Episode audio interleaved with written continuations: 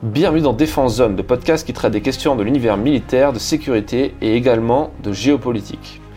Nous sommes aujourd'hui avec Romain, l'un des journalistes de notre rédaction. Salut Romain. Salut Fred.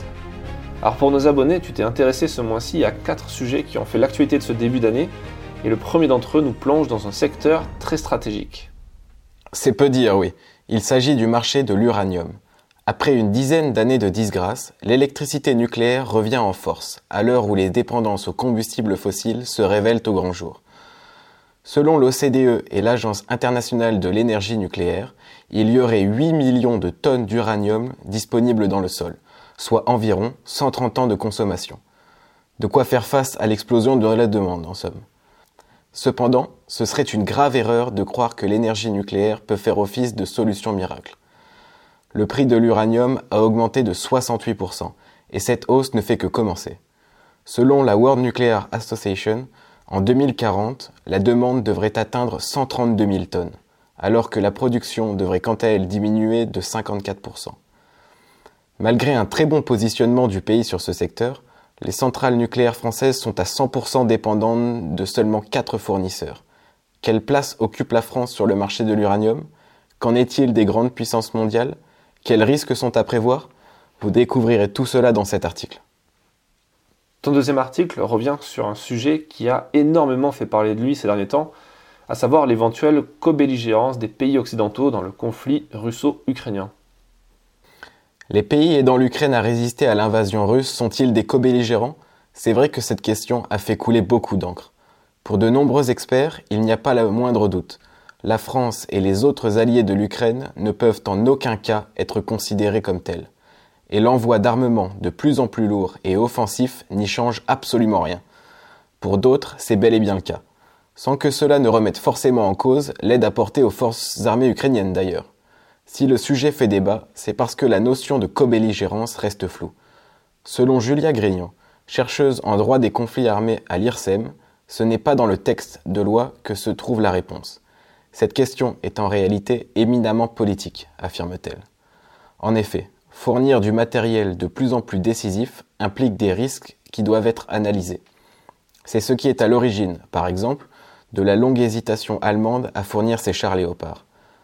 En définitive, l'enjeu n'est pas de savoir si tel ou tel pays se trouve être une partie prenante dans ce conflit, mais d'anticiper finement les réactions du Kremlin pour assister l'Ukraine sans provoquer de réactions en chaîne incontrôlables. Et depuis, euh, depuis cette guerre, et depuis que la guerre est de retour sur le continent européen, on entend de toutes parts que la France doit être prête à faire face à un conflit de haute intensité, et cela passe aussi par la préparation opérationnelle des hommes et du matériel.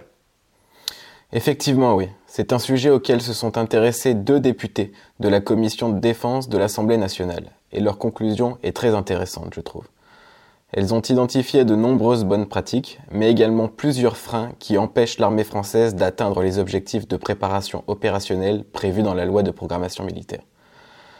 Principalement dans l'armée de l'air et de l'espace, où la disponibilité de certains matériels limite la préparation des pilotes et des personnels navigants.